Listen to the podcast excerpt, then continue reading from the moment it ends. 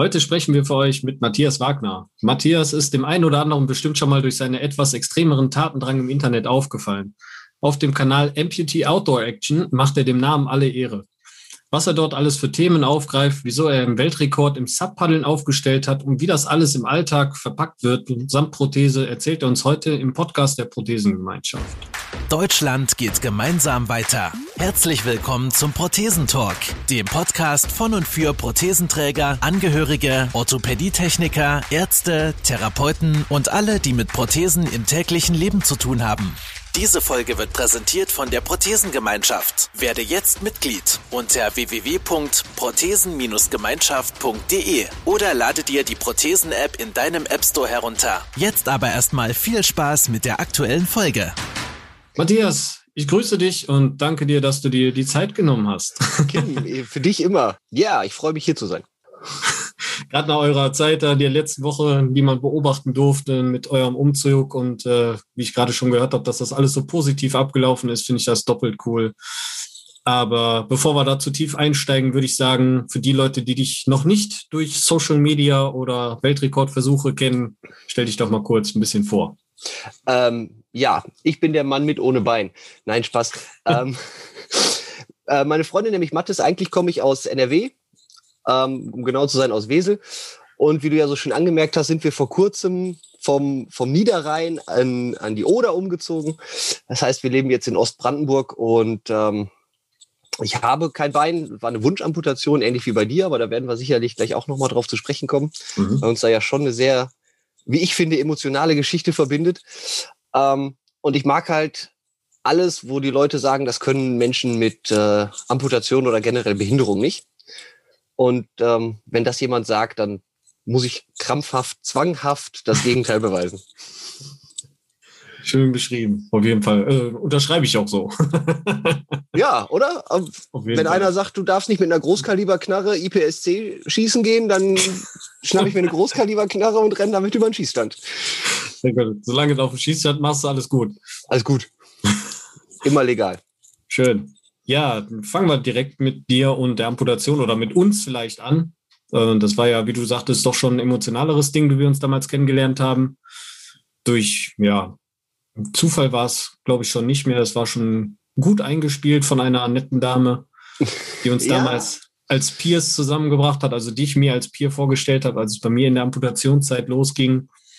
Ähm, was war für dich, das war auch eine Wunschamputation, aber vorher hast du auch schon ein paar Jahre mit versteiftem Knie oder mit künstlichem Kniegelenk ja, also ich hatte ja mit 18 den, den Sportunfall, eigentlich nichts Wildes, ähm, Badminton, Meniskus abgerissen in der Berufsschule und dann an Ärzte geraten, die halt ja dies und das mal probiert haben. Formulieren wir es mal vorsichtig. Und ähm, habe 16 Jahre mit dem Knie zu kämpfen gehabt, alle sechs bis acht Monate im Krankenhaus gewesen, dann hatte einer dann rumgefuhrwerk, dann hatte ich künstliche Kniegelenke und habe halt Arthrofibrose entwickelt. Dabei wächst ähnlich wie bei Krebs Gewebe, nur bei Arthrofibrose ist es halt Narbengewebe. Das hat mein Bein eingesteift und bei jedem Schritt dazu geführt, dass im Prinzip das Implantat in den Knochen gepresst wurde und bei jedem Schnitt, bei jedem Schritt der Knochen gebrochen ist, mehr oder weniger. Wahnsinn. Und ähm, das tut schon echt weh.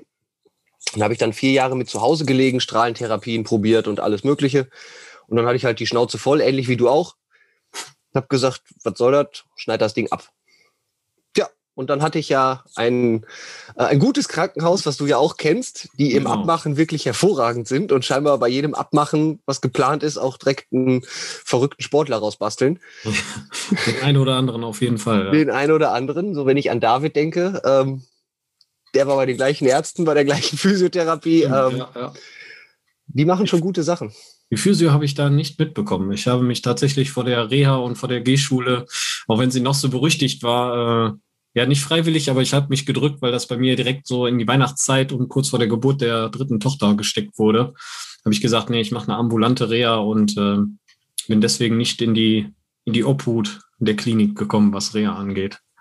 Ja, G-Schule war bei mir halt die zwei Hunde. Ne? Also bevor ich morgens da ja, zur ambulanten Reha hingefahren bin, war ich zweieinhalb Kilometer auf der Prothese mit den Hunden unterwegs. Halt auf Feldwegen im Wald und dann habe ich mich irgendwann gefragt, boah, was soll das?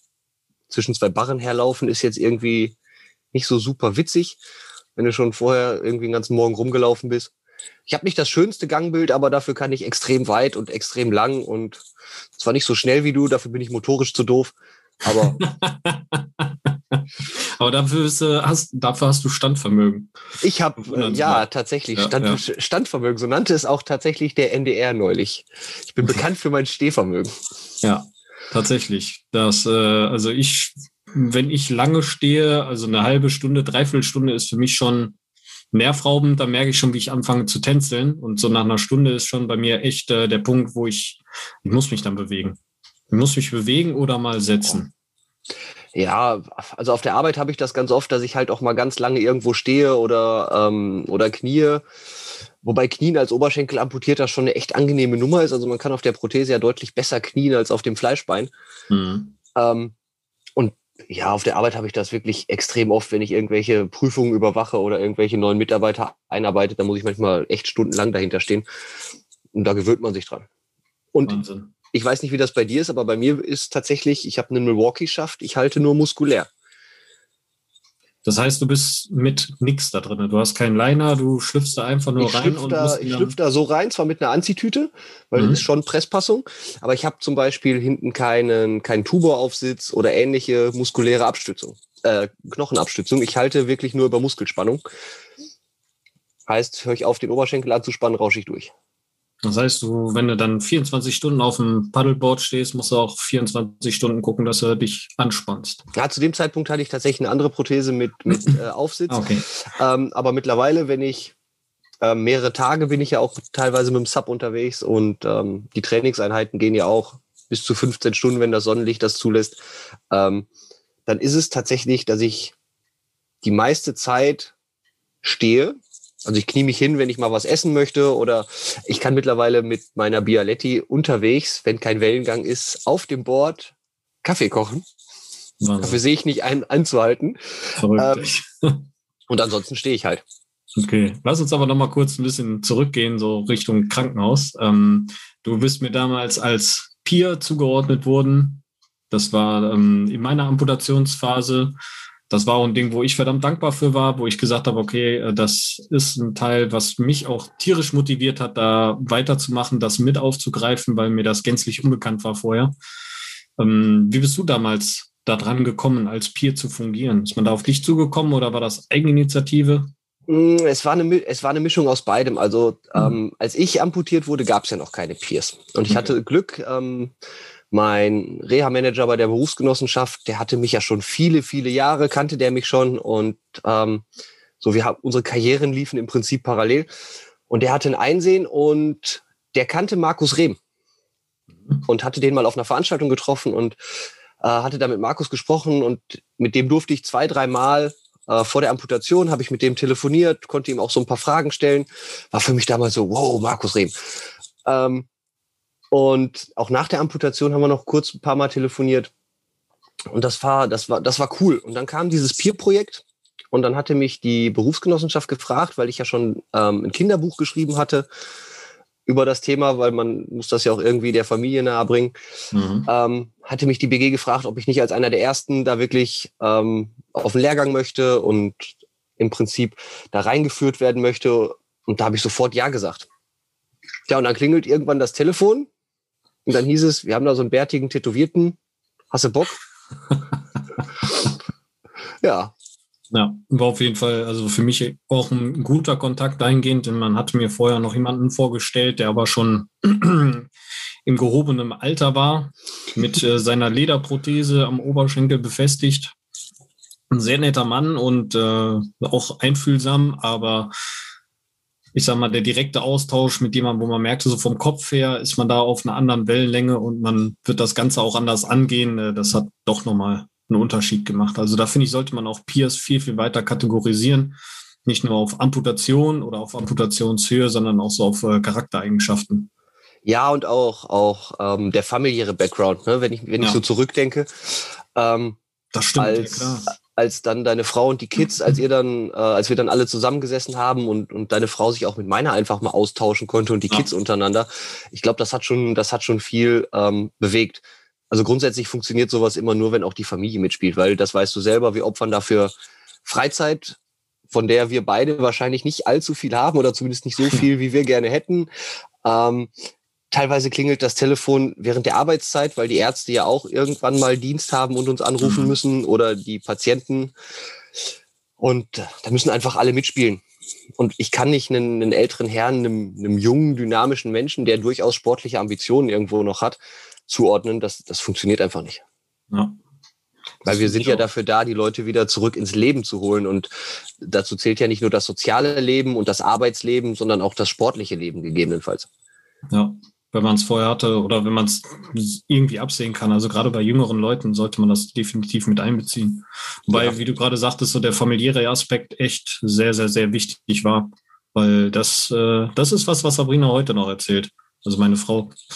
Ähm, was die damals, was sie das Gespräch, wo die zwei Mädels mal unterwegs waren, mal kurz mit dem Hund eine Runde rum wenn die Frauen sich untereinander unterhalten waren, erstmal wie abgebrüht wir vorher schon waren, wie schwer es mit uns ja in der, in der heftigen Schmerzphase war, wo wir dann wirklich auf Tabletten teilweise ja auf gar nichts mehr Bock hatten und auf zu nichts mehr zu gebrauchen waren, bis hin zu der Kindersituation. Ne? Ich meine, Kinder waren ja bei uns auch beide, zwei jeweils vorhanden zu dem Zeitpunkt der Amputation. Ja. Und äh, ja, das ist auch unterschiedlichste Auffassungsgabe. Ne? Ich glaube, bei dir war es, glaube ich, noch ein bisschen krasser. Ja, ich habe ja alle Psychologen, die, die ich finden konnte, im Umkreis von 100 Kilometern abtelefoniert und gefragt, ähm, ob die mir da irgendwie helfen können. Und dann habe ich halt die Situation beschrieben, habe gesagt, okay, ich habe jetzt noch drei Monate Zeit, dann lasse ich mir das Bein abschneiden. Wie erkläre ich das bitte meinen Kindern? Mhm. Ja, pf, keine Ahnung, müssen sie ausprobieren. War so der eingängige Tenor. Und daraufhin habe ich gesagt, das kann so nicht, das, das kann so nicht richtig sein. Weil was macht man mit Kindern, wo die Eltern durch einen Unfall amputiert werden? Äh, klar, dann gibt es Notfallseelsorge, aber ähm, muss ich bei meinem Kind künstlichen Trauma hervorrufen? Ich weiß nicht. Ja, vor allen Dingen, wenn man die Chance hat, es vorher äh, zu handeln, ne? Ja, genau. Und ähm, das war dann ja auch die Intention, warum wir das so ein bisschen zusammengeschrieben haben. Zum Glück ist Jule, also meine Frau, künstlerisch deutlich begabter als ich. Ähm, Kleiner Spoiler, die hat tatsächlich während meines Studiums zwischendurch meine technischen Zeichnungen gemacht, wenn ich die abgeben musste, weil äh, echt so gar nicht meins. ähm, und ähm, ja, ich finde sowas richtig und wichtig und ich würde mich auch wahnsinnig freuen, wenn da mehr von uns, ähm, die, die so in dem Mittelalter sind, ähm, Kinder unterschiedliche Altersklassen haben, weil auch jetzt in der Pubertät, ne, bei dir, bei deinen ist es ja auch langsam soweit, mhm. ähm, kommen ganz neue Probleme bedingt durch unser Handicap. Ja. Ja, da kann einfach mal, das kann von heute auf morgen einfach umschlagen, ne? Von, ja, bin ich mit groß geworden, dann kommen die falschen Sprüche, auf einmal fangen die an, darüber nachzudenken, Sachen in Frage zu stellen und auf einmal schämen die sich für eine Situation, wofür man sich eigentlich gar nicht schämen braucht. Ne? Genau, oder äh, neuer Freundeskreis, die Freunde kriegen das irgendwie nicht im Kopf verarbeitet oder sind da vom, vom Elternhaus auch falsch geprägt. Das ist ja immer noch so.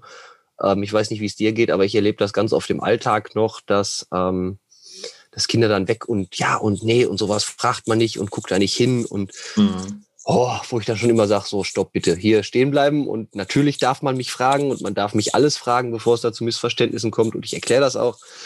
Ja.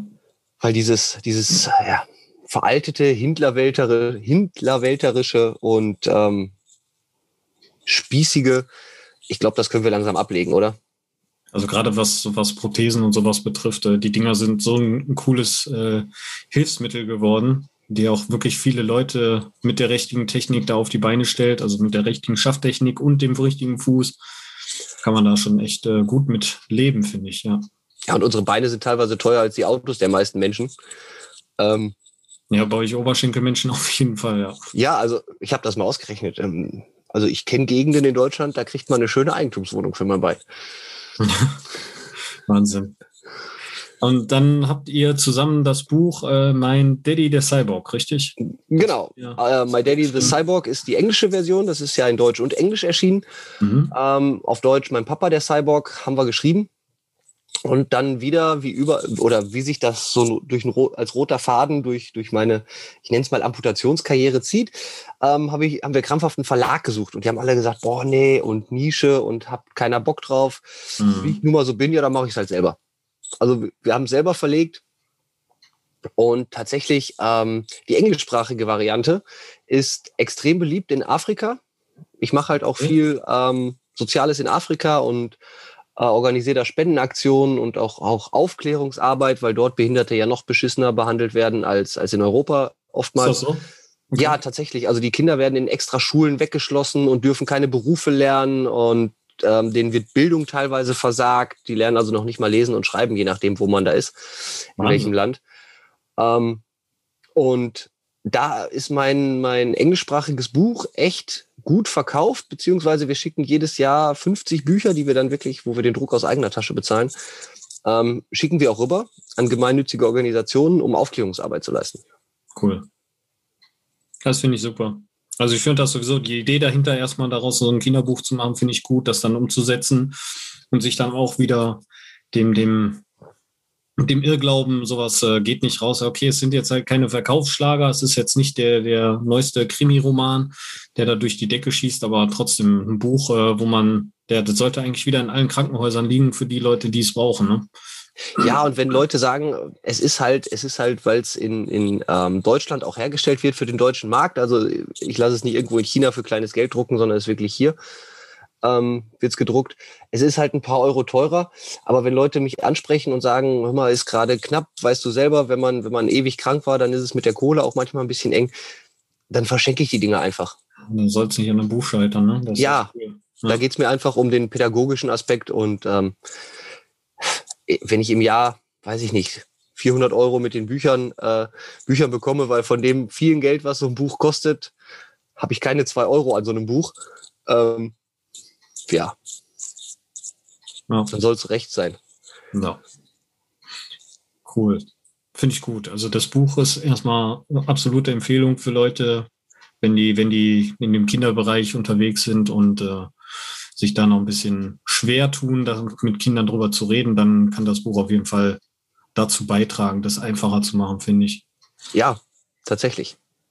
Ähm, darüber hinaus, neben deinem Buch, hast du ja dann auch, kommen wir mal ein bisschen auf deine Amputee Outdoor Action zu sprechen. Ich weiß, als wir uns kennengelernt haben, war Bogenschießen dein absolutes Highlight. Ja, das mache ich heute tatsächlich immer noch gerne. Ähm, ja. So zum Ausgleich.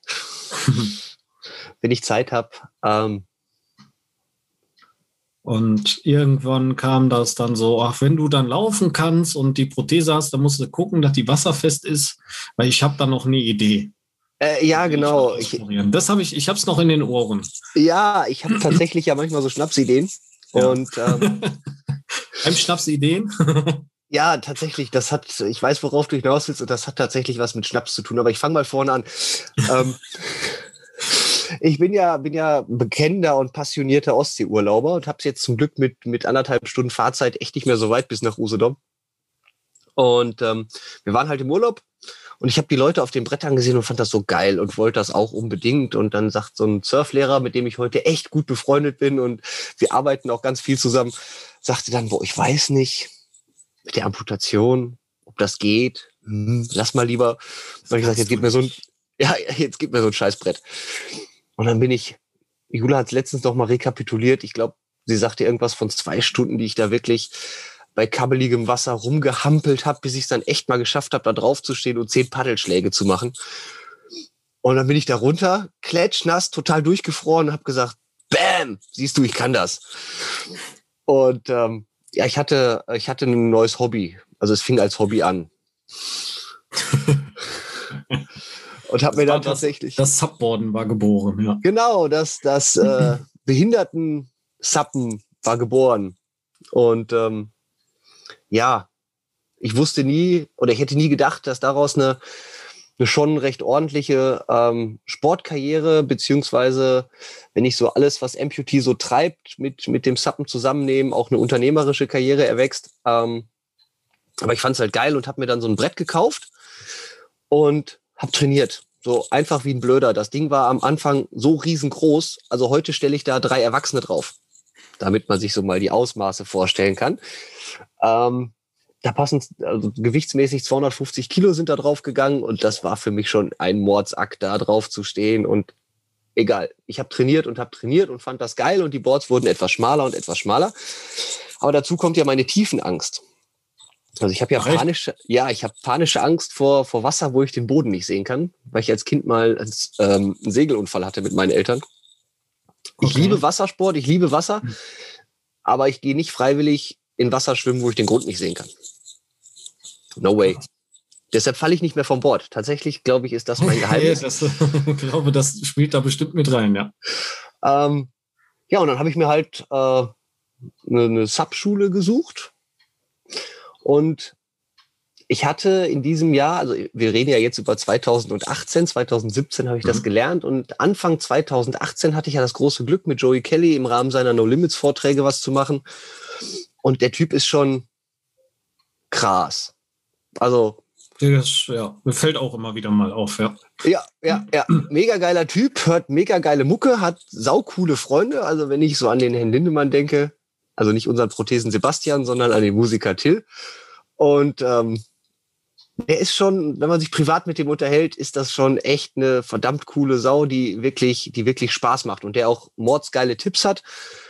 Und ähm, dann unterhielt ich mich mit einem Freund aus Österreich, so ähnlich wie wir es jetzt tun, online. Mhm. Ähm, muss aber gestehen, ich hatte schon ein bisschen, bisschen was, was man so für eine Schnapsidee halt braucht. In einem feuchtfröhlichen Abend. Ja, genau. Und auch meine Freunde mit im Raum. Und dann, ähm, ja, dann war die Idee geboren, komm, wir machen einfach mal so einen Subweltrekord. Haben mal geguckt, da gab es so einen Menschen, der ist da mal 24 Stunden um Hawaii gepaddelt. Ich gesagt, kann ich auch. Hawaii ist zu teuer, komme ich nicht hin, aber das kriegen wir hin.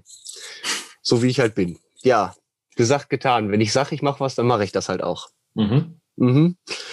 Dann bin ich in diese Subschule gegangen, habe gesagt, Tach, ich bin der Mattes, ich habe kein Bein, ich will einen Weltrekord aufstellen. Und dann sagte der Georg tatsächlich, den hast du ja auch schon kennengelernt, jo, nee, alles klar. Xanten ja, genau, in Xanten ne? bei Beachline. Ähm, kein Problem. Ich kriege auch Blinde zum Surfen, dann kriege ich dich auch zum Weltrekord. Hier hast ein Brett, hier hast ein Paddel, hier hast ein See. Ich wünsche dir viel Spaß. Wenn du was brauchst, melde dich. ich schwimme nicht so weit raus. ja, genau. Das war tatsächlich ähm, also da musste Georg tatsächlich viel Motivationsarbeit leisten. Ähm, meine, meine Selbstzweifel, die selbst ich manchmal habe, mhm. ähm, unter Kontrolle zu kriegen und mich immer wieder zu motivieren. Und dann habe ich fast vier Monate tagtäglich wie ein Ochse trainiert. Also je nach Wetterbedingungen morgens oder abends oder den ganzen Tag und die anderen Zeiten halt im Fitnessstudio und zwischendurch durfte ich dann auch noch arbeiten also wenn ich das so recht überlege, hat sich mein Leben nicht deutlich dahingehend verbessert bis heute. ich wollte gerade sagen, irgendwie hat es dann nichts verändert, ne? Äh, nee, außer der Standort. So, außer der Standort, ja, genau. Ähm, ja, und dann habe ich das einfach, habe ich das ähm, trainiert und irgendwann hatte ich den Punkt, wo ich gesagt habe, okay, komm, wir schaffen das. Und dann habe ich mir noch überlegt, hm, ist ja ganz geil sowas, aber was haben denn andere Menschen davon? Hm. Weißt du, ähm, ich möchte auch immer ein bisschen was der Gesellschaft zurückgeben. Und dann habe ich für den BMAB, habe ich gesagt, komm, die haben Sommercamp für Kids mit Amputation, wir sammeln Spendengelder. Und das ähm, habe ich dann auch wirklich mit viel Aufwand selber beworben und bin den Presseleuten echt so richtig auf die Eier gegangen, weil mich kannte keine Sau. Da ist so ein Typ vom Niederrhein ohne Bein, der sagt, ich mache jetzt hier einen Weltrekord. Die ersten haben mir einen Vogel Vorbei. gezeigt. Ja, genau, tatsächlich. Die ersten haben mir echt einen Vogel gezeigt. Nicht? Und ähm, als sie dann so mitgekriegt haben, boah, der meint das echt ernst. Der zieht das durch. Weil ich dann zwischendurch auch mal berichtet habe über das Training und mhm. ähm, so die ersten, die ersten ähm, Lokalschreiberlinge drauf eingestiegen sind und gesagt haben, hey, komm, wir schreiben mal was. Dann wurde das mediale Interesse richtig groß und dann kamen auch tatsächlich Leute aus ganz NRW. Also mich haben Segler unterwegs angehalten, hey, wir haben das im Radio gehört. Komm mal her mit deiner Spendendose und Kohle da rein und wir hatten, also Georg hat ähm, etwas über 200 Bretter in seiner mhm. Subschule. Mhm. Die waren den Samstag, als ich gestartet bin, komplett ausgebucht. Wahnsinn. Diese Menschen waren mit mir auf dem Wasser, Boah. nur um dabei zu sein, um mich zu unterstützen. Das war mega geil. Äh, mein Kumpel Sebastian ist ja mitgepaddelt als Diabetiker. Der musste zwischendurch halt auch mal zwischendurch raus. Und sonst mhm. hatte ich mhm. immer wechselnde Sicherheitsteams. Das technische Hilfswerk war dabei, ja. auch nonstop. Ähm, und als wir dann fertig waren, in dem, in dem Freizeitbad waren 1500 Menschen. Und dann hat dieser, der, der Sprecher von, von diesem Freizeitbad hat bekannt gegeben, dass ich es geschafft habe. Das war für mich völlig surreal, weil ich hatte mit Muskelkrämpfen zu kämpfen und war total glücklich, auf einmal wieder ganz viele Kumpels auf dem Wasser zu sehen, die auf einmal um mich herum waren und gesagt haben, komm Mathis, zieh durch, wir schaffen das. Und dann höre ich den Typen erzählen, dass ich fast 25 Stunden auf dem Brett gestanden habe und dass ich jetzt zurück zum Strand fahren kann. Und dann war da eine Wasserfontäne aus einem Feuerwehrschlauch und ich denk, wow, cool, geschafft. Völlig fertig. Also ich konnte nicht laufen. Ich bin von dem Brett runtergefallen. in dem Moment, oder? So, also gar nicht. Ich bin von dem Brett runtergefallen, stand dann in brusttiefem Wasser. Da fühlte sich alles so an den unteren Extremitäten so an, als, als gehört das da noch hin. Und ähm, ja, als es dann so hüfttief wurde, war aus mit Laufen. Also da gibt's so ein ganz tolles Foto. Ähm, da schiebt meine Frau mich von hinten und mein Betreuer Lutz hat mich unterm Arm und die buxieren mich auf eine Bank am Strand, weil ich nicht mehr fähig war, vernünftig meine Beine zu koordinieren. Dem du 25 Stunden oder fast 25 Stunden permanent auf einem Subboard auf dem Xantener See gestanden bist. Ja, ähm, zwischendurch musste ich auch mal sitzen, man muss ja auch mal Pipi machen. Also, Achso, okay. War das Freund. irgendwie mit, mit eingebaut, dann, dass du so, so wie so eine Pausenzeit hattest, alle paar Stunden? Oder? Nee, tatsächlich ähm, war der Deal, ich muss durchpaddeln. Mhm. Darf aber auch nicht länger als, als ähm, großartig eine halbe Stunde mal sitzen, weil ich hatte zwischendurch einen kaputten Prothesenschaft. Da hatten wir einen Ersatz Gott sei Dank vorbereitet, den hat mein Techniker mir draufgeschraubt. Der saß aber nicht 100 Pro.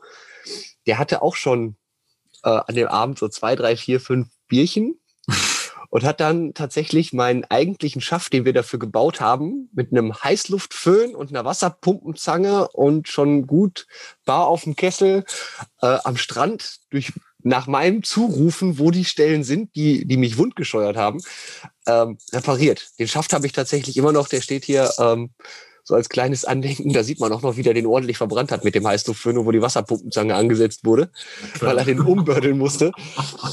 ähm, und dann hatte ich 30 Minuten eine medizinische ähm, Behandlung, die ich dann auf meinen Wunsch abgebrochen habe. Da hätte ich eigentlich aufhören sollen, weil mein Körper sich geweigert hat, noch irgendwie großartig was zu tun. Und nach wie vielen ähm, Stunden war das? Das war so nach 13 Stunden ging's los habe ich mich dann doof gefühlt und mitten in der Nacht war dann richtig aus und dann musste ich halt extrem viele Kohlenhydrate und Zucker zu mir nehmen und dann wurde es halt langsam besser, aber nee, und du gehörst in ein Krankenhaus und habe ich gesagt, geh weg. Geh weg. Dann hat einer noch meine Muskulatur am Rücken wieder gerade massiert und dann bin ich auf das Ding gestiegen und weiter. Wahnsinn. Ja, also war, war geil. Und ja, danach habe ich tatsächlich zwei Bier getrunken. Ich vertrage ja eigentlich so gar keinen Alkohol ähm, habe zwei Bier getrunken, eine halbe Currywurst Pommes gegessen, ein Interview gegeben und das nächste, was ich weiß, ist, dass ich zu Hause im Auto meiner Trainerin wach werde, auf dem Beifahrersitz, gestunken habe, jenseits von Gut und Böse und noch ein offenes Bier in der Hand hatte tatsächlich. Also ich muss mit dem Bier in der Hand ins Auto eingestiegen und eingeschlafen sein. Völlig fertig. Ja, aber tatsächlich, montags war ich arbeiten. Montags morgens, 6 Uhr war ich auf Arbeit war, TÜV, war TÜV-Abnahme eines Druckbehälters und da musste ich halt hin. Verrückt. Das, das ging dann natürlich auch super. Ne? Da hat alles gepasst und äh, hat auch nichts mehr gedrückt. Ne? Tatsächlich, Muskelkater ging. Okay. Mm, der Muskelkater war jetzt nicht so tragisch. Was ein bisschen unangenehm war, war halt ähm, der Stumpf. Also der hat, der hat ordentlich gelitten. Das hat auch 14 Tage gedauert, bis da alle Rötungen weg waren. Ich hatte eine wunde Stelle am Hintern. Ähm, ja, passiert. Na gut, ich sag mal, man geht jetzt auch äh, mit 24 Stunden auch nicht nur ein bisschen über seine Grenze, ne, sondern eigentlich über die meisten Grenzen der Menschen. Ja, tatsächlich, aber dieses, dieses Grenzen verschieben, ähm, ja. ne, dich hat's ja auch motiviert, sich mal auf so ein Brett zu stellen. Ja, auf jeden Fall. Ich fand das auch spannend und äh, ich war auch ganz angetan davon, wie gut das dann doch noch klappte oder wie gut das im Allgemeinen klappt und äh, wie, wie schnell man da auch zurechtkommt und auch Tempo aufbauen kann. Aber mir reicht auch eine Stunde. Also selbst mit Übung würde ich sagen, so mal zwei Stunden vielleicht, aber dann hätte ich auch den Kanal richtig voll. Dafür okay. ist es nicht meine Sportart. Dafür könntest du mich, glaube ich, ein paar Stunden länger irgendwie mit dem Mountainbike die Berge runterschicken. Da hätte ich schon eher Spaß dran. Ja, siehst du, Mountainbiken ist nicht so meins. Da verliere ich immer die Prothese, die rutscht immer ab, weil ich da nicht permanent die Muskelspannung halten kann. Mhm. Ähm, und Laufen ist auch nicht so meins. Da ist tatsächlich mein Fleischbein falsch trainiert für. Das ist zu langsam. Okay. Also meine Sportprothese ist um Längen schneller als mein Fleischbein. Das kommt nicht hinterher. Das ist halt wirklich auf Masse trainiert. Ähm, so, so ein kleiner Gimmick. Mein, mein rechtes Bein ist so übertrainiert, dass ich nicht im Schneidersitz sitzen kann, ohne dass mir das Bein einschläft, weil ich mir meine Blutgefäße selber abschnüre. So, ist halt eine völlig andere Sportart. Bei mir muss das Ding unheimlich, ja, ja. unheimlich lange stehen können und ich brauche da viel Kraft drin, auch bei der Arbeit, wenn ich meinen Mitarbeitern zur Hand gehe. Ähm, aber so die Schnelligkeit, die du hast in den Beinen, keine Chance. Hat auch, äh, war auch nicht einfach. Also ich muss auch sagen, die, die ersten Male, wenn ich zurückdenke, wo ich wirklich angefangen habe zu laufen, ähm, ich bin ja auch komplett hinterhergelaufen die ersten Male. Also wir sind eine 800 Meter Runde einmal um die Halle gelaufen ja, zum Warm-up. Und dieses Warm-up, das hat mich die ersten zwei Male drei Tage Muskelkater gekostet. also es ist, es, ist nicht einfach draufspringen und losrennen, ne? so wie du auch äh, tagelang, monatelang trainiert hast, auf diesem Brett zu stehen und äh, sicher zu stehen und permanent zu stehen, äh, ist das mit dem Laufen nichts anderes. Ja, und ne, das ist halt, wenn, wenn ich sage, komm, wir fahren mal, weiß ich nicht, der, der, der See, wo ich hier auch meine Subschule betreibe, ähm, wenn ich einmal, wenn ich einmal der Länge nach durchpaddel, sind wir so hin und zurück, also bei acht, achteinhalb Kilometern. Das ist dann, wo ich sage, komm, wir machen mal so eine Warm-up-Runde. Hm. Mit dem Sub. Einfach nein. so. Ist aber halt mal ganz spannend. Also ähm, ich verfolge dich ja tatsächlich auch, auch gerne und gebe auch gerne blöde Sprüche ähm, auf, auf deiner Facebook- und Instagram-Seite zum Besten. Ähm, es ist, es ist für mich immer total, total spannend zu sehen, wie die anderen Sportarten funktionieren. Ja, finde ich auch. Ich finde das auch super. Also ich muss nicht alles mal mitmachen oder doch, ich möchte eigentlich so ziemlich viel mal immer ausprobieren, aber ich muss mich nicht immer in allem verlieren und äh, ich glaube, das macht es dann auch aus, so einfach diese Erfahrung zu machen und zu sagen, oh, okay, das funktioniert. Aber das ist jetzt nicht so permanent das, was mich jetzt erfüllen würde. Ne? Ja, genau. Und auch andere einfach mal daran teilhaben zu lassen. Ja. Weil, also das ist zumindest so mein subjektives Empfinden auch wenn ich mich da jetzt ähm, so ein bisschen, bisschen rausgezogen habe, weil, weil die Tendenz für mich zwischendurch in die falsche Richtung geht. Ähm, in diesen vielen bekannten amputierten Gruppen, zum Beispiel auf, auf Facebook oder so, ähm, ging es zumindest eine ganze Zeit lang mal darum, welche Sportarten und, und wie macht man was mhm. und funktioniert das. Ähm, das fand ich ganz cool, den Leuten das dann auch einfach mal zu zeigen. Ja. Da geht mittlerweile der Trend eher in, in die Richtung, naja, wo kann ich noch irgendwas reißen mit meiner Behinderung an Vergünstigungen und ganz oft so viel, so viel Rumgejammer, dieses, Motiv, dieses Motivieren und Leute zurückbringen ins Leben, ist, ist so mein subjektiver Eindruck, ist da so ein bisschen zu kurz gekommen in, in den letzten, ähm, weiß ich nicht, kommt mir so vor wie, wie anderthalb Jahren, ein Jahr, anderthalb Jahre. Ähm, deshalb habe ich mich da so ein bisschen, so ein bisschen rausgenommen. Ich lese da immer noch ganz fleißig mit. Wenn da mal was ist, ähm, gebe ich auch gern noch meinen Senf dazu, aber ich weiß nicht, wie es dir geht, aber ich, ich halte mich da gerne aus so bestimmten Diskussionen einfach raus, weil sie kontraproduktiv sind für unsere Ziele. Hm. Jein, zum Teil. Also ich finde es auch, es ist äh, weniger dieses Motivationsding geworden, sondern mehr Dis Diskussion, auch Technikdiskussion, wo ich immer sage, so, das sind doch echt Sachen, da brauchen wir nicht drüber reden, sondern frag bitte deinen Techniker, der soll dir das Ding mal unterschrauben und dann probier das doch mal mit dem aus. Also das ist immer so der einfachste Weg, wenn ich wissen will, wie irgendwelche Füße in Kombination mit Knien oder sowas funktionieren. Das äh, muss ja immer jeder selber erfahren. Also jeder Fuß ist ja für jeden anders geeignet. Ne? Ja, also sind ja auch nicht alle gleich groß und gleich schwer. Ja, und auch ähm, dieses reine Motivationsding, das, das geht zurück, das stimmt. Das waren ja, doch, das stimmt. Das waren viel mehr die Bilder wie damals, ey, ich bin das erste Mal Fahrrad gefahren und alle haben das zusammen gefeiert. Als genau äh, heute dann zu gucken, genau, wie kriege ich jetzt hier Pflegestufe 2 von 3 oder sowas, ne? Ja. Oder der ja. Parkausweis ist ja auch immer wieder so ein Thema. Ja, also ich, ich weiß, als Oberschenkler kriege ich keinen Parkausweis was soll ich da großartig rumklagen? Ich lasse den Parkausweis gerne den Menschen, die wirklich drauf angewiesen sind. Ja. Andererseits eskaliere ich aber genauso, als hätte ich einen, wenn irgend so ein Waldmeister da meint, seinen AMG Carbonhaufen auf den Behindertenparkplatz zu stellen. Der kriegt dann erstmal prompt einen Anschiss. Ist die so einsetzen für die, die es brauchen, ja. Ja, wir haben so wenig. Äh, nach, der, nach dem, ja, definitiv. Nach dem 24-Stunden-Sappen hattest du, glaube ich, noch eine Idee gehabt. Ne? Du wolltest doch den, die, die Niers? Nee, was die Niers? Die Lippe. Die Lippe.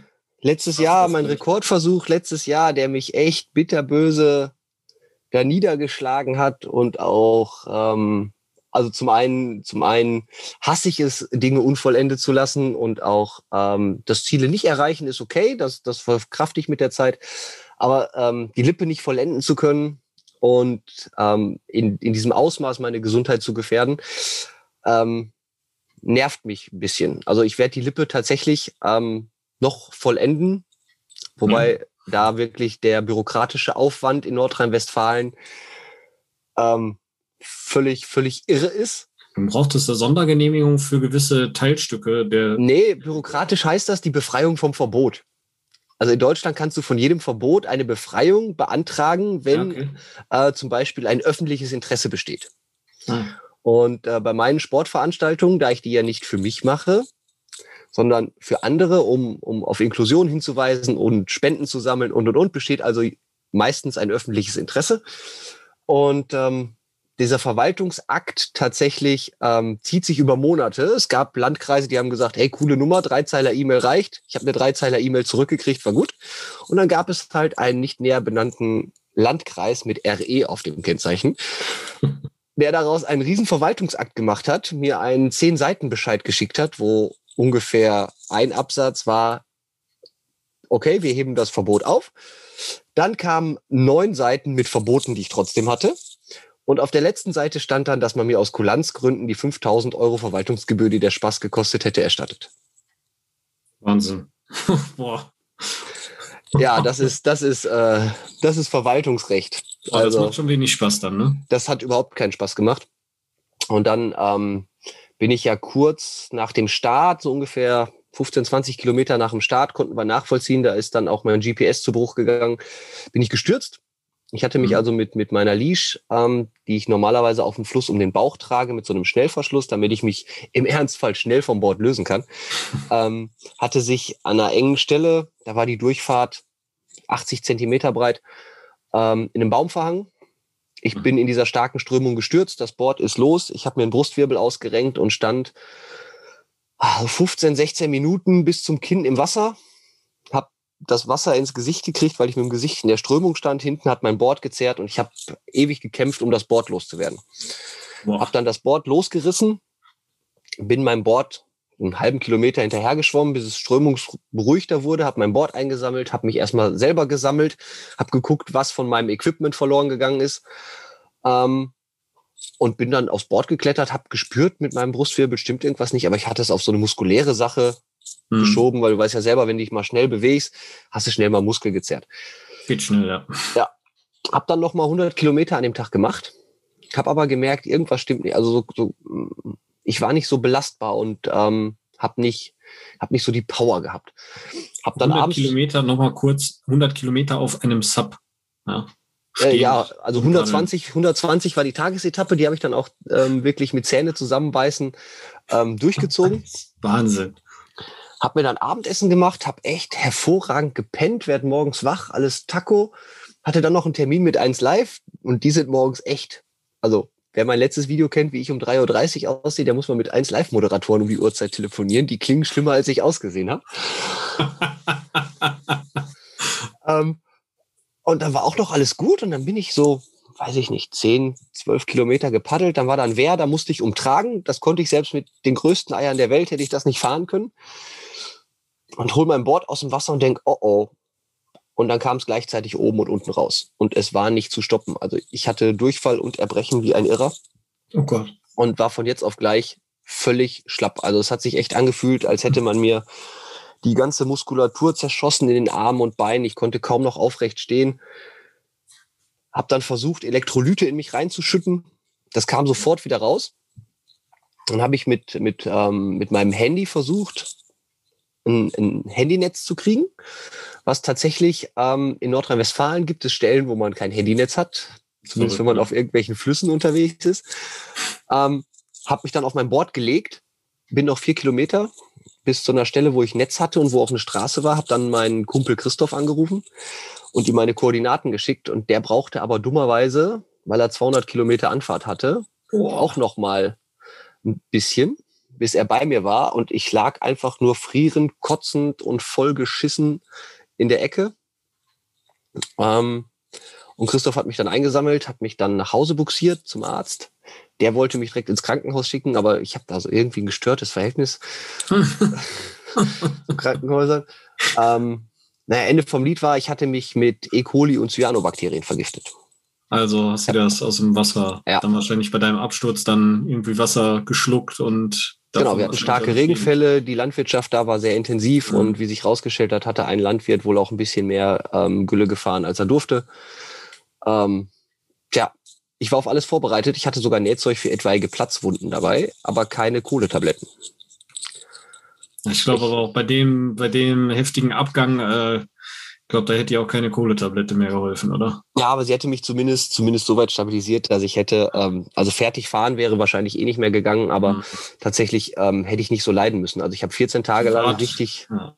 richtig schlimme Antibiotika genommen. Als ich den Beipackzettel aufgemacht habe, stand da als eine der ersten Dinge, die mir so im Gedächtnis geblieben sind, zur prophylaktischen Einnahme bei Kontakt mit Anthrax. Was? Echt? Ja, und ich habe mir gedacht, Alter, was ist denn das für ein Sauzeug?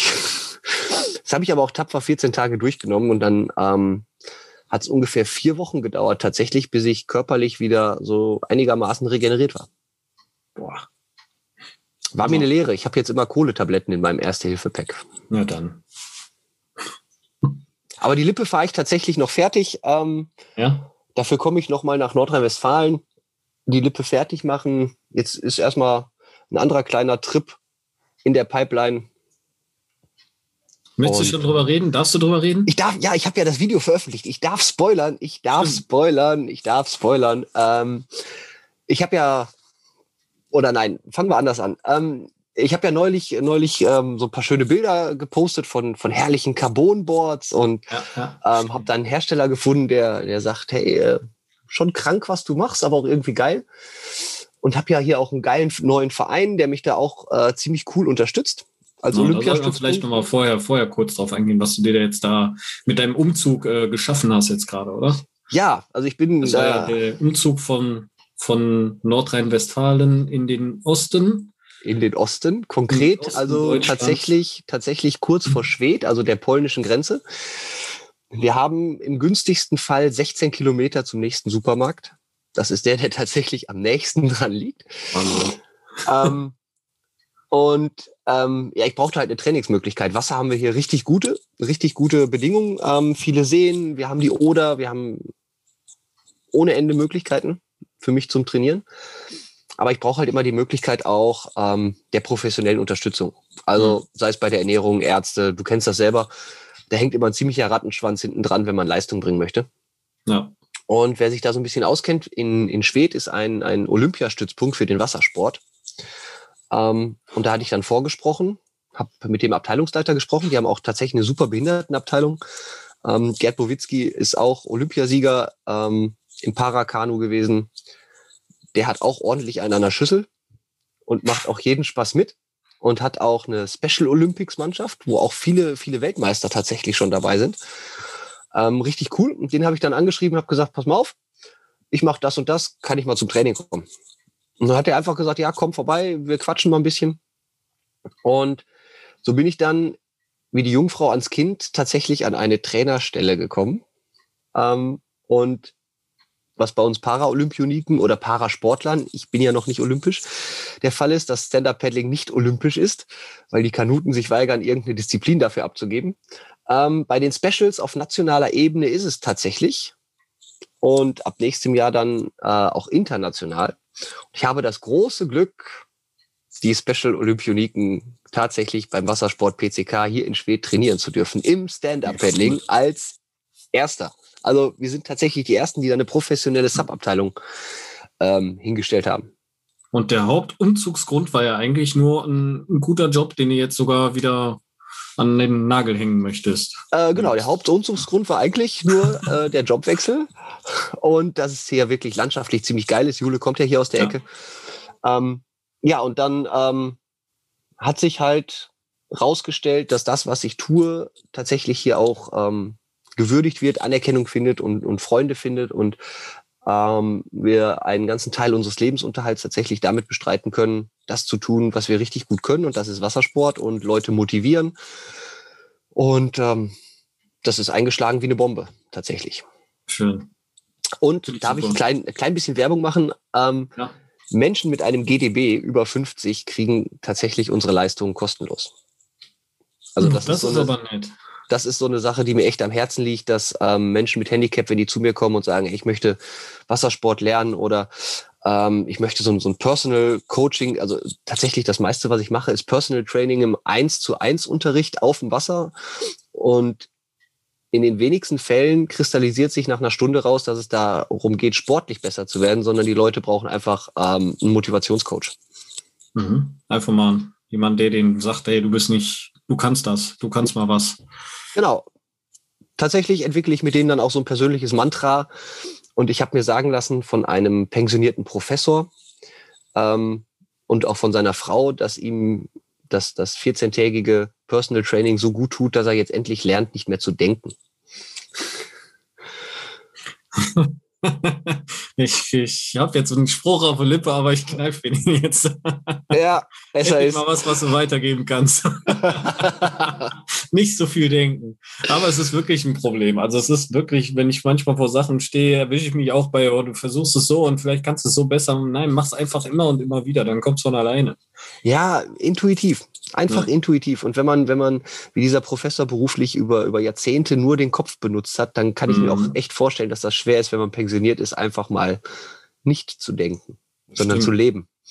Das heißt, du trainierst dann jetzt da und hast dann die Möglichkeit, äh, über den, über den Verein dann zu sagen, hey Leute, ab einem GDB von 50 nachweisbar, egal ob mit Bein oder Kopf oder Arm, die kannst du dann kostenlos aus Wasser stellen. Nee, da habe ich tatsächlich eine eigene Wassersportschule mit äh, eigenem Subverleih, das volle, so. das volle Programm. Ach ähm, krass, das läuft gar nicht über einen Verein, das ist so quasi. Das ist, das ist äh, entkoppelt, also der Verein, genau. Der Verein ist Verein, da leiste ich meine ja. Arbeit, wobei ich tatsächlich von, von den Leuten, die privatwirtschaftlich zu mir kommen, zum Sappen lernen, auch einige schon wegrekrutiert habe für den Verein, die jetzt Vereinsmitglieder sind und ja, im Verein mit mir trainieren. Ja. Ähm, aber ansonsten Amputee tatsächlich als Unternehmen ähm, existiert und arbeitet ja schon seit längerem, aber hier tatsächlich auch in dem Maße, wie ich es mir schon immer gewünscht habe, so dass ich sagen kann, ich kann es mir leisten, Menschen mit einem GDB über 50 ähm, meine Dienstleistung kostenlos zur Verfügung zu stellen. Voll cool. Also genau, das ist das. voll und kommen an die Ostsee, an die Oder. An die Oder, ja, kein Problem. Machen Bus voll. Freue ich mich. Voll gut. Und tatsächlich, die unterstützen mich halt auch bei meinem neuesten Hirnfurz-Projekt, ja. Klops. ähm, da habe ich tatsächlich auch Respekt vor und deshalb ähm, habe ich jetzt auch angefangen. Also mein eigenes Training, klar, Sommersaison. Ähm, ich stehe um halb vier auf, gehe neun bis zehn Stunden arbeiten, gehe danach zum Training oder bin bei uns am See, um Geld zu verdienen oder bringe meine Boards zu Kunden. Also jetzt in der Saison fällt mein Training ein bisschen sparsamer aus. Ähm, aber ab, ab dem Herbst läuft es ganz intensiv wieder. Ähm, ich brauche ein Jahr Vorbereitung, denn ähm, wer sich so ein bisschen auskennt, den, den, oder jeder, der D-Max guckt, den Yukon kennt man ja. Mhm. Ähm, dort findet jedes Jahr zwischen Whitehorse und Dawson ein, ein Wassersportrennen statt. Also das äh, Yukon River Quest. Okay. Und im Prinzip paddelt man über dieses lauschige Flüsschen, in dem Fall in Kanada, so ein bisschen von Whitehorse nach Dawson, guckt sich die Landschaft an, macht das zusammen mit vielen anderen Verrückten und hat halt, das ist der Krux an der Sache, für diese 715 Kilometer nur 85 Stunden Zeit, um zu finishen, ansonsten wird man disqualifiziert. Ach so. 85 Stunden. Für 715 Kilometer, da muss man allerdings auch, das schreibt das Reglement so vor, die erste Pause an einem Checkpoint ähm, muss sieben Stunden betragen. Mhm. Die müssen eingehalten werden. Da wird tatsächlich ähm, auch darauf geachtet, dass man gegen die Regeln nicht verstößt. Und dann ist, glaube ich, so kurz vorm Ziel, so 100, 150 Kilometer vorm Ziel, muss man noch mal so ein drei Stunden Päuschen machen. Genau. Wahnsinn. Ja, und ich darf als erster Amputierter mal wieder weil ich ja so ein renitente Nervensäge bin und den Veranstaltern richtig hart auf die Eier gegangen bin. ähm, ich darf als erster Amputierter im Stand-Up-Paddling dort starten. Also die Stand-Up-Paddler, die dort starten, sind ja eh immer sehr überschaubar. Das, die, die Anzahl liegt immer zwischen zwei und vier pro Jahr, mhm. wovon 50 Prozent auch nicht finishen. Okay. Ähm, und ein Amputierter hat es noch nicht gemacht. Und da habe ich gesagt, ach ja, kann man ja mal machen. Einfach mal machen. Ja, einfach mal nett durch Kanada paddeln, ein bisschen Landschaft gucken. Ist doch hübsch. Und wie bereitest du dich darauf vor? Also einfach nur zu Hause Hm. paddeln, paddeln, paddeln, paddeln. Ähm, paddeln, paddeln, paddeln, ja, das ist halt wirklich echt schwer. Also diese, das macht, das macht dieses ähm, Hobby in meiner Ausprägung halt auch so, so extrem teuer. Ähm, sowas lässt sich schlecht komplett trainieren, Hm. weil ich bin nicht so behämmert und ähm, spiele das einmal durch. Du Jetzt kannst deine du ja. 400 Meter ja immer laufen. Ja, aber du sollst ja zum Beispiel jetzt auch, wenn es so Richtung Halbmarathon geht, dann sagt man auch vor dem ersten Halbmarathon 15 Kilometer, maximal mal 17 Kilometer trainieren. Und keinen vollen Halbmarathon laufen, damit du nicht diese komplette Distanz durchgelaufen bist. Rechne das mal um auf meine Distanzen. Nein. Und dann überleg dir bitte, wo soll ich das machen? Also die Anzahl der Flüsse in Deutschland, auf denen ich das trainieren kann, ist schon äußerst gering aufgrund der Länge. Dann kommt dazu, der Yukon hat Wildwasser 2. Ach, Ähm, wird man in Deutschland auch nicht allzu oft finden. Ähm, also bei dir fällt mir noch die Erft ein. Da gibt es so Streckenabschnitte, die haben drei, dann viele Abschnitte haben zwei, aber das sind halt Abschnitte, die mit, weiß ich nicht, fünf bis acht Kilometern ist das irgendwas zwischen Frühstück und Brunch. Also da geht's da nicht nur drum, äh, auf dem Board stehen zu bleiben und voranzukommen, sondern auch noch dem, äh, dem Wasser Herr zu werden. Ja, genau. Also ähm, ist halt, der Yukon ist halt kein Kindergeburtstag. Der hat teilweise Fließgeschwindigkeiten bis 18, 19, 20 km/h. Boah, Da geht die Luzi. So, musst du dann fast wieder bremsen, statt Gas Ähm, zu geben. Nee, du musst tatsächlich zupaddeln, sonst ist das Ding nicht mehr steuerbar. Echt? Ja. Okay. Was, Und dann- weil es sonst mit dir macht, was du willst. Du musst quasi versuchen, ein Stück schneller als das Wasser zu sein. Permanent. Permanent zupaddeln. Also wer glaubt, ich setze mich äh, irgendwo auf den Fluss, setze mich auf das Ding und warte, bis ich ankomme, der wird, äh, der wird das böse bezahlen. Ich, ich habe es gerade versucht, dir zu unterstellen. Und dann habe ich mich mit, mit, ähm, mit Prothese habe ich 78 Kilo. Dann habe ich dazu 18 Kilo Board.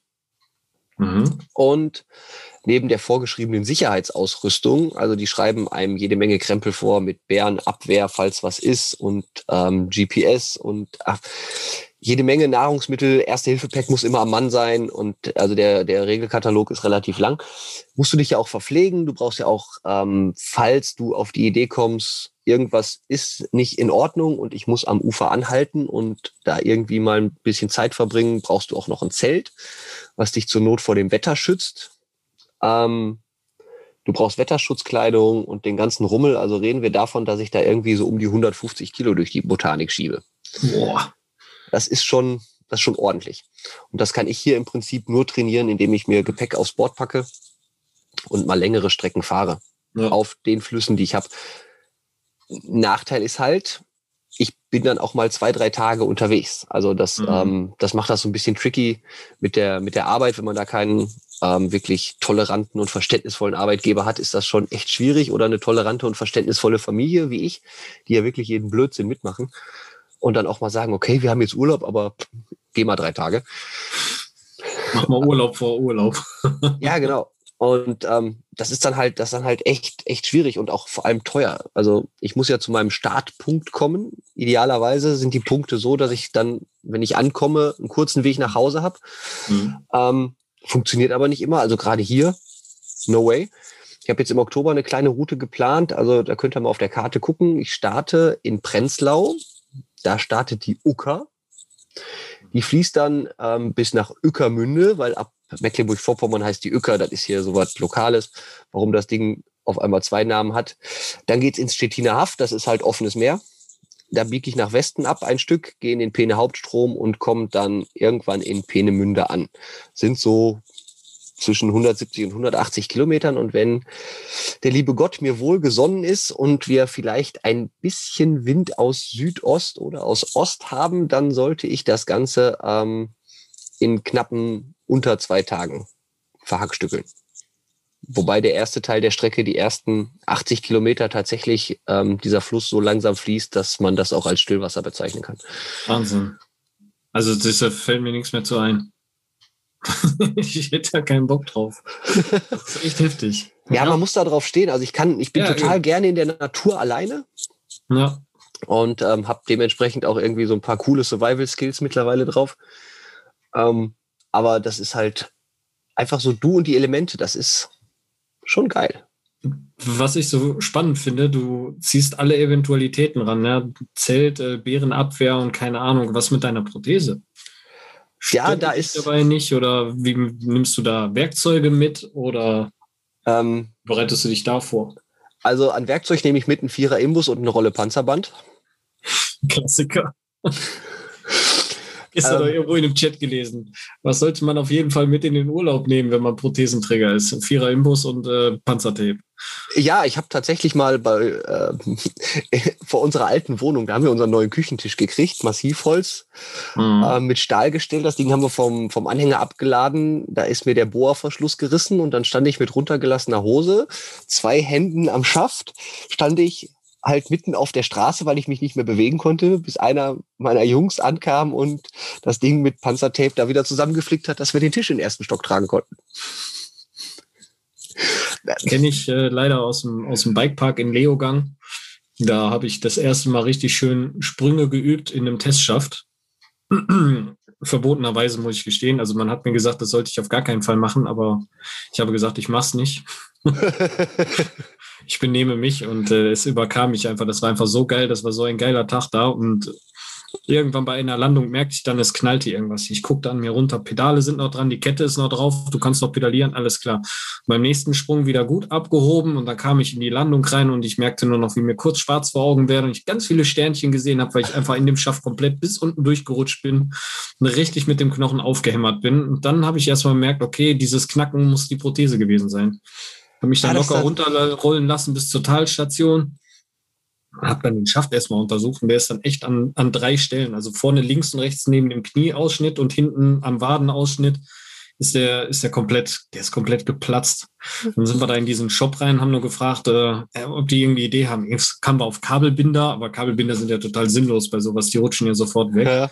Also, ja, habt ihr so Gewebeband? Also, ja, klar haben wir Gewebeband. Dann kam er raus mit dem Gewebeband, guckt am Fahrrad, was ist denn kaputt? Nee, Fahrrad ist heilig, sagt der Anwender ist kaputt. Ja, wie? Guckt er nur an mir runter, sah die Prothese. Der hat mir ohne Witz, der hat mir wortlos, hat mir das Klebeband gegeben und ist wieder reingegangen. Also er konnte damit gar nicht umgehen. Ich habe ihn danach noch kurz angesprochen, er sagte, er war gerade in der Situation einfach nur überfordert und fand das krass und wusste auch nicht, wie man sowas anspricht in dem Moment. Ich sage, vollkommen okay. Aber der war, der war echt fertig, der Typ. Wir haben dann auch erstmal geflickt, bevor ich dann realisiert habe, was da gerade mit diesem Typen passiert ist. Und ich ihn da auf jeden Fall nochmal ansprechen musste, weil das, das sind halt so Punkte, da lässt man die Leute auch äh, ungern einfach so stehen. Ja, das sind aber auch diese, diese saugeilen Momente. Also, ähm, auf jeden Fall. Ich, ich machen es. Und ich, ich kann es auch nicht verstehen. Was heißt, ich kann es nicht verstehen, aber ähm, es tut mir manchmal leid, ist vielleicht auch nicht der richtige Ausdruck, aber viele Leute haben einfach Angst um die Prothese, um den, um den Schaft, dass da irgendwas drankommt, dass da Wasser reinkommt, weil der halt nicht wasserfest ist und dass man da im Regen nicht spazieren gehen kann. Und ähm, auch einfach mal Sachen auszuprobieren, ganz banal, zwei Stufen auf einmal zu nehmen. Da sage ich mir auch mal, Leute, ihr könnt jederzeit stolpern. Ja, wenn du stolperst, gibst du keine Ahnung, wie viel Prozent deines Körpersgewichts, Körpergewichts einmal kurz auf die Prothese drauf. Das muss das ja. Ding auch aushalten können. Ne? Ja, ich glaube, die haben aber mehr Angst. Die haben mehr Angst vor dem, vor dem, ähm, vor dem Schmerz des Durchsackens, weil wie du so schön beschrieben hast, du hast Sternchen gesehen. Ich, ja, das war schon fies. Ich vergleiche das immer so ein bisschen mit einem Tritt in die Eier. Ähm, Kommt gut hin, ja. Ja, das, das geht halt wirklich echt durch bis in die Zähne. Aber stolpern tut man halt auch im Alltag. Und wenn die Prothese das nicht ab kann, also ich, ich weiß nicht, wie viele, ähm, ich habe ja jetzt ein, ein, ein äh, X3 und davor hatte ich ja eine andere schwarze Prothese. Ähm, wie viele ich davon kaputt gemacht habe. Ja, pff, passiert. Mein X3 hatte jetzt letztens äh, Kolbenstange verbogen und Wasser in der Hydraulik. passiert. Ja ist so Lukas zum Beispiel, ich weiß nicht, wie viele X3 der schon getötet hat. Ist halt so. Ja. Wir wollen, also, ne, wir wollen ja leben. Und ich zitiere dann in meinen Vorträgen an dieser Stelle immer gerne äh, Demokrit, der gesagt hat, Mut steht am Anfang jeder Entscheidung, das Glück am Ende. Ja. Und ähm, das ist wahr. Man muss es einfach mal ausprobieren. Mut steht am Ende jeder Entscheidung. Das am Anfang. am Anfang. Genau, ja. das Glück am Ende. ähm, das, ähm, das trifft eigentlich, eigentlich äh, so richtig den Nagel auf den Kopf. Einfach mal Dinge ausprobieren oder wenn man, wenn man sich nicht traut, sucht man sich halt noch so ein paar Irre wie wir. Ich meine, wir sind ja mittlerweile ganz gut über ganz Deutschland verteilt, auch wenn es so ein paar Dinge gibt, wo ich mich, wo ich mich seit, seit fast drei Jahren ähm, weigere, das zu machen. Also es gibt tatsächlich Dinge, wo ich es auch sage, das mache ich nicht. Mhm. Ähm, aber einfach mal nach den Irren suchen. Ich meine, wir werden ja auch von anderen Leuten gefunden online. Ja. ja. Von denen wir manchmal vielleicht auch gar nicht gefunden werden wollen. Ähm, ja, oder nicht? Definitiv gibt es die Menschen, ja. Also gerade die, ja, die etwas äh, fetischistischeren Menschen. Ach, ich dachte, nee, ich dachte jetzt eigentlich, wo wir bei dem Punkt sind, was ich nicht machen möchte, die, äh, die Autoren von Ninja Warrior. Also die sind mir drei Jahre hart auf den Sack gegangen, bis sie verstanden haben, Nein ist ein Nein. Ja, die sind auch, ja, die sind, ja, die setzen auch immer jemand Neues davor. Ne? Und anscheinend gefühlt hat derjenige dann immer einen neuen Insta-Account, wobei man noch die Anfrage von davor sieht, dass man das schon mal gesagt hat, man möchte das bitte nicht. Ja, Genau, weil man da irgendwie keinen Bock drauf hat. Oder ähm, vielleicht, ähm, oder vielleicht verfolgen die das ja gerade, dann wäre das doch mal ganz geil, wenn die das Ganze ähm, Para-Warrior machen würden. Wäre vielleicht doch mal eine ganz coole, ganz coole Nummer oder ähm, das, das wäre doch eigentlich mal was für so ein YouTube-Format. Wir müssen den beim nächsten Mal richtig antworten. Ja. Wir müssen Para-Warrior. Ja, warum machen wir das nicht einfach selber? Wir machen es selber, genau. Wir machen selber. Da sind wir wieder. Mut steht am Anfang jeder Entscheidung. Einfach nur machen.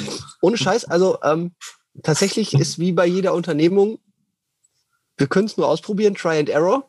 Ja. Aber Para Warrior, ja, noch so ein paar Hafensänger wie uns dazu. Wir fallen da auch so schon die richtigen, also ich habe da schon so die richtigen Strategen im Kopf. Das sind halt die, die man, ähm, die du im Bikepark wahrscheinlich öfter triffst und mit ja, denen ich mich genau. tatsächlich bei Be Your Own auch echt gerne wäsche und wo ich mich ärgere, dass die Eifel so weit weg ist, weil ich mich mit dem Knaben echt gerne wäsche. Ja, ich glaube, wir würden schon die richtigen zusammenkriegen. Parawarrior. Frag doch mal deinen Chef, ob der da nicht Bock hat, ein YouTube-Format zu sponsern. machen wir. Das machen wir. Parawarrior.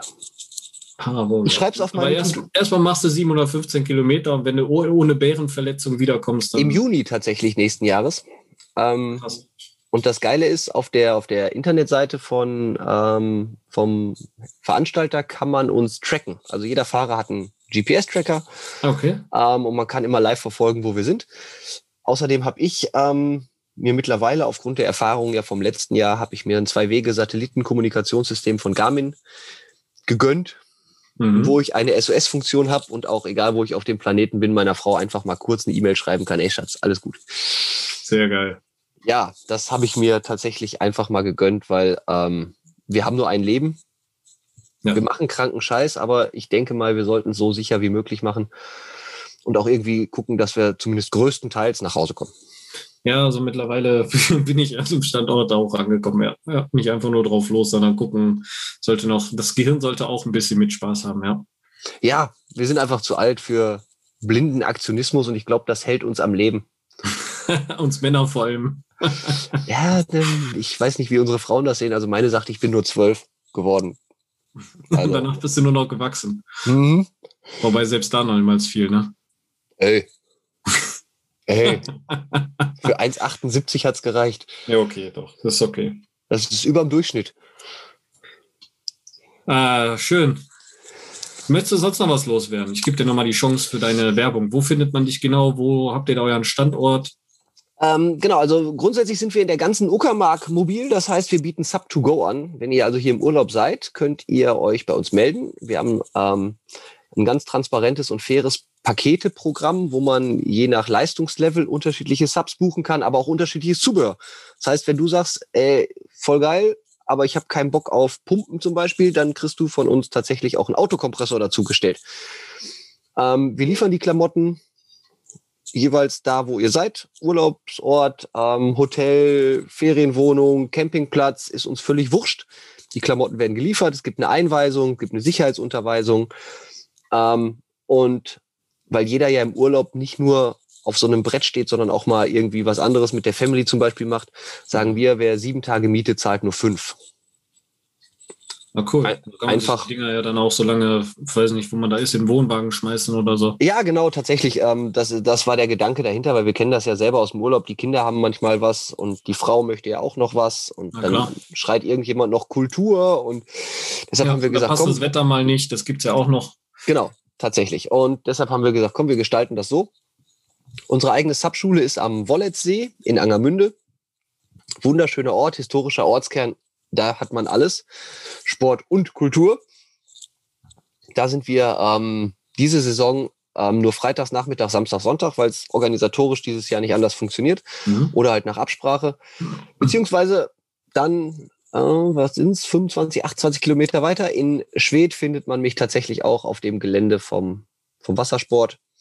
Ähm, da habe ich auch Boards liegen nach Absprache können da auch alle möglichen Kurse stattfinden. Und dann geht's vom Einsteigerkurs über Paddeltechnik, über tatsächlich, wie verhalte ich mich auf einem Fluss, was brauche ich an Sicherheitsequipment, damit es den Leuten nicht so ergeht wie mir.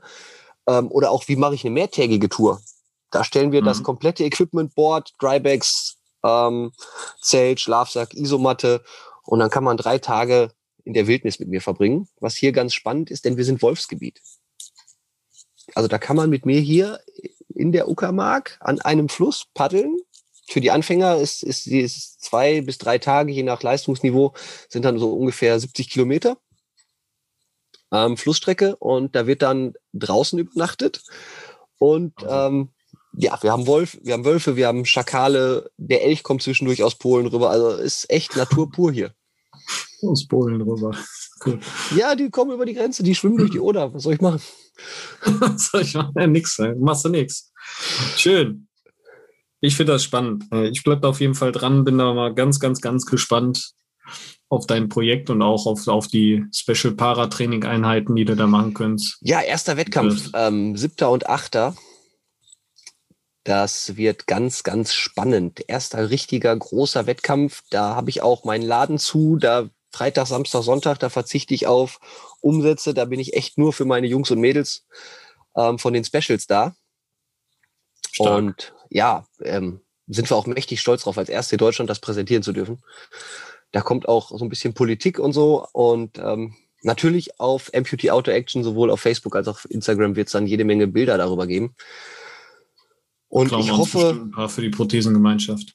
Da, äh, da dürfte. Also ähm, bei cool. euch mache ich mir da keine Sorgen ja. und ihr kriegt auch hm. keine Post wegen der Copyrights-Verletzung. Yay.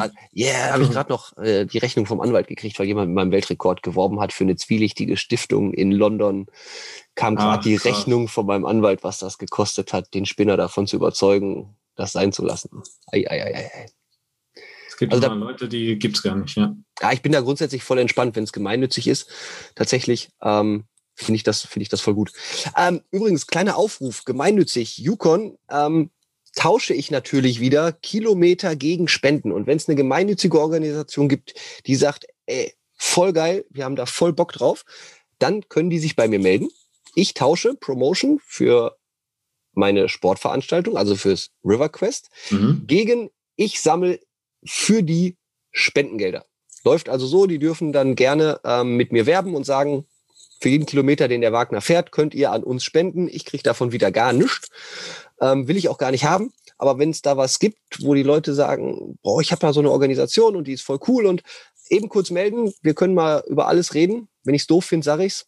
Aber ansonsten bin ich da gerne bereit, ähm, mich wieder völlig zu verausgaben, damit es anderen gut geht. Ich beobachte.